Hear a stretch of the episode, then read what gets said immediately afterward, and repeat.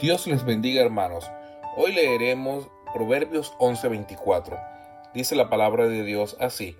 Hay quienes reparten y les es añadido más, y hay quienes retienen más de lo que es justo, pero vienen a pobreza.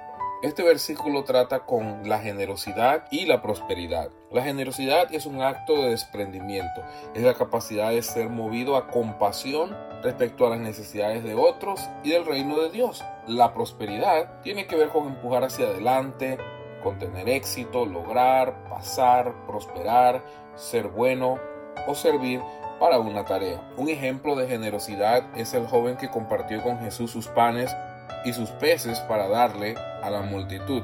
La generosidad no tiene que ver con riqueza, sino con el desprendimiento para poder bendecir a otros.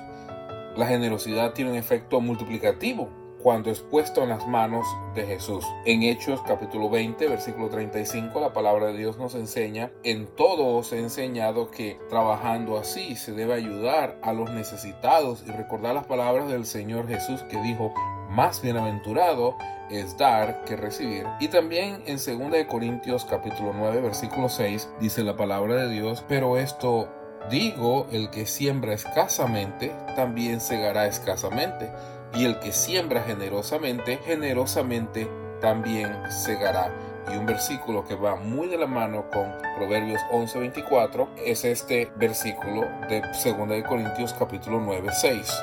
Lo leemos juntos una vez más, pero esto digo, el que siembra escasamente, también segará escasamente, y el que siembra generosamente, generosamente también segará. Hay quienes reparten y les es añadido más, y hay quienes retienen más de lo que es justo, pero vienen a pobreza. Dios les bendiga.